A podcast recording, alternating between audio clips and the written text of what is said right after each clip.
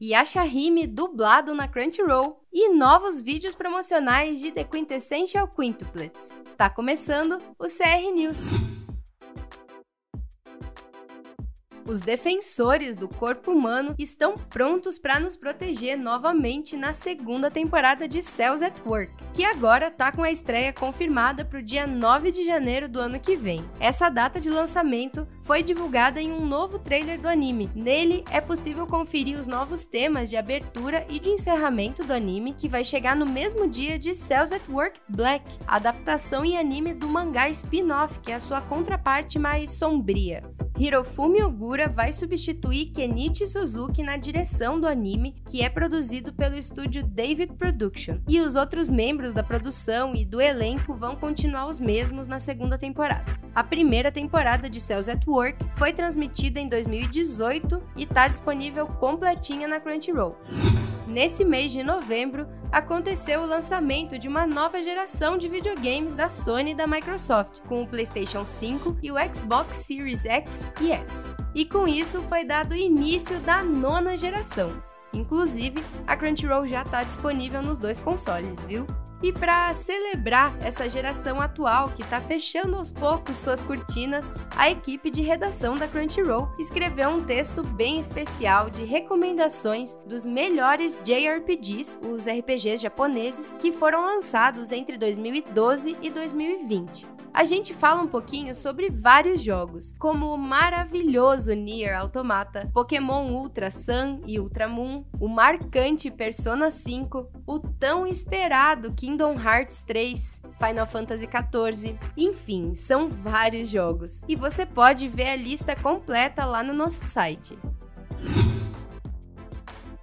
a vida de um grande e poderoso dragão vermelho não é nada fácil. E isso a gente pode ver no novo trailer de Dragon's House Hunting, o anime que tem estreia prevista para abril de 2021 sobre um jovem dragão que foi expulso do seu lar por ser tímido demais. A história da série gira em torno de Ireti, um tímido filhote de dragão separado de sua família. Para sobreviver no vasto mundo onde diversas tribos vivem, ele partiu em uma jornada para encontrar um lar onde pudesse viver em paz. Quando Ireti é encontrado por um bando de homens audaciosos, ele é salvo por um elfo chamado Diária que afirma ser um corretor de imóveis, e os dois acabam viajando juntos. Será que Urete vai achar um lugar para viver em segurança? Lá na notícia no nosso site você pode conferir algumas informações sobre os personagens da série. O anime vai contar com a direção de Haruki Kasugamori e com design de personagem feito por Sushi Yi e por Shiori Asaka. A produção da animação ficou por conta do estúdio Signal MD, que também fez Recovery of an MMO Junkie. O mangá original, escrito por Kawo Tanuki e desenhado por Shoko Aya, foi serializado na Monthly Comic Garden da Mag Garden e está disponível gratuitamente no site Magomi desde 2017. Foi revelado recentemente que Tokyo Babylon 2021, a nova adaptação em anime do clássico mangá da Clamp, tem estreia agendada para abril de 2021. E junto a esse anúncio, um novo vídeo promocional, equipe de produção e elenco de dublagem também foram revelados. A série vai contar com alguns nomes famosos no elenco de dubladores, como Shota Aoi, Yuichiro Umehara e Nana Mizuki. O mangá Tokyo Babylon foi publicado originalmente de 1990 1990 a 1993, tendo como plano de fundo o declínio da economia japonesa quando a era da bolha econômica chegou ao fim. No Brasil, Tokyo Babylon foi publicado pela editora JBC em sete volumes lançados entre junho e dezembro de 2005. O mangá original do grupo Clamp também inspirou dois OVAs em 1992 e 1994 e um live action em 1993.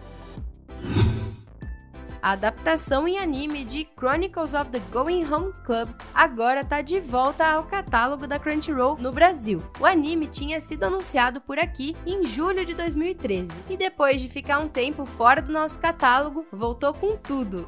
O anime é uma adaptação do mangá de mesmo nome, escrito por Kuroha, que foi publicado na revista Gangan Online da Square Enix entre agosto de 2011 e junho de 2014, contando com cinco volumes encadernados. O anime, que foi dirigido por Hikaru Sato e animado pelo estúdio Nomad, foi ao ar em 2013. A história da série gira em torno de um grupo de alunas do ensino médio que estão no Clube da Ida para Casa. E qual que é o objetivo desse clube? Se divertir o máximo possível depois da escola. São 12 episódios muito gostosos para maratonar e eu recomendo muito, sério.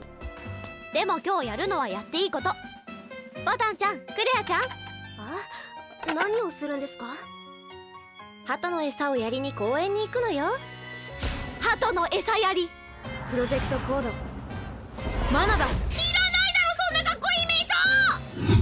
A Associação de Animações Japonesas divulgou recentemente informações preliminares do relatório da indústria do anime de 2020 e planeja lançar o levantamento completo no dia 30 de novembro. A notícia boa é que a indústria do anime cresceu mais 15%, chegando a 2 trilhões e meio de ienes de faturamento em 2019, cerca de 130 bilhões de reais. Lá em 2009, o mercado havia faturado 1,20 26 trilhão de ienes. Então, os números de 2019 representam praticamente o dobro do que era há 10 anos. Os autores do relatório afirmaram que estavam preocupados que a indústria de anime fosse encolher em 2019, devido ao declínio da taxa de natalidade no Japão e alguns outros problemas também. No entanto, o mercado de filmes de anime cresceu 62% em relação ao ano anterior. Além disso, a distribuição via internet aumentou 15%.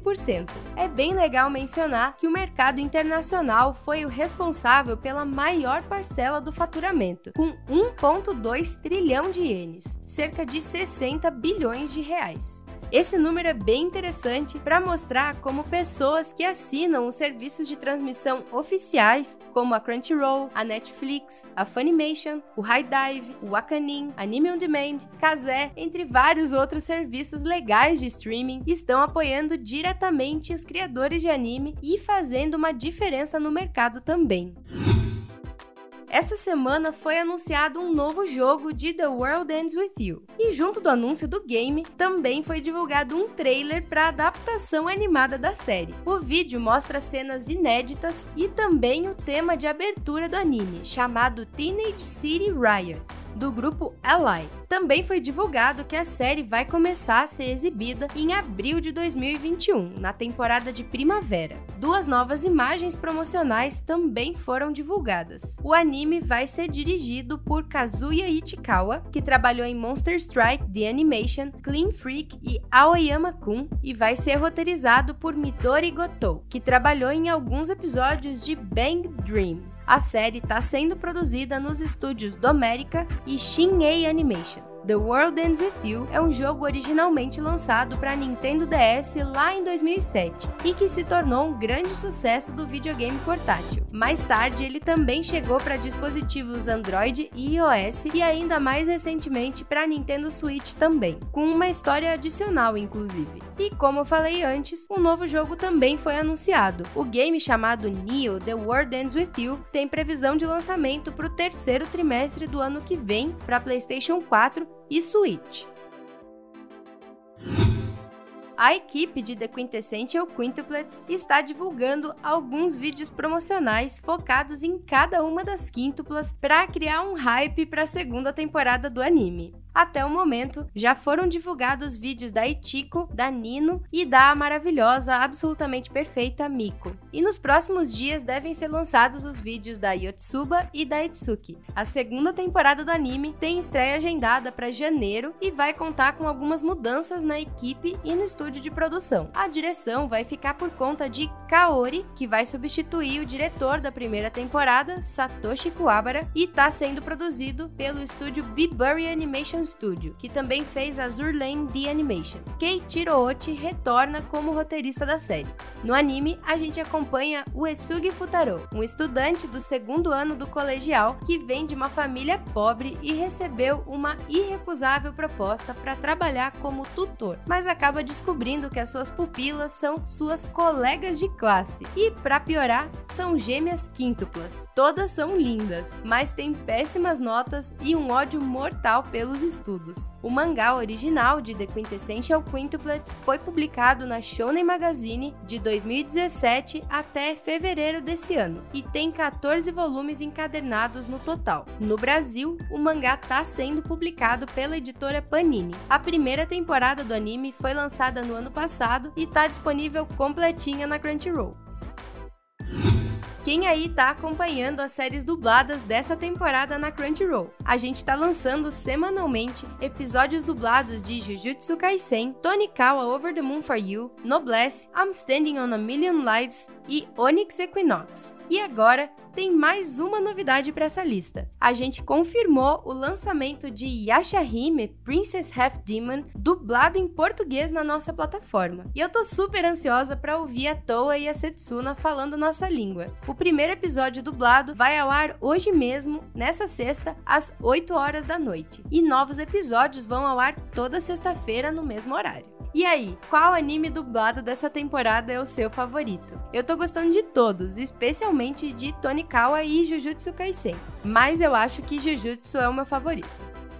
Bem, eu vou ficando por aqui. E se você quiser ficar sabendo das principais notícias na indústria de animes, faz uma visita lá na Crunchyroll Notícias no nosso site. Muito obrigada por ouvir e até semana que vem. Tchau!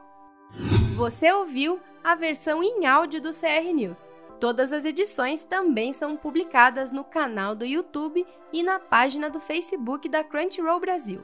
Produção: Júlia Stefanel e José Sassi. Redação da Crunchyroll Notícias: Fábio Portuga, Thales Queiroz, Samir Freira e José Sassi.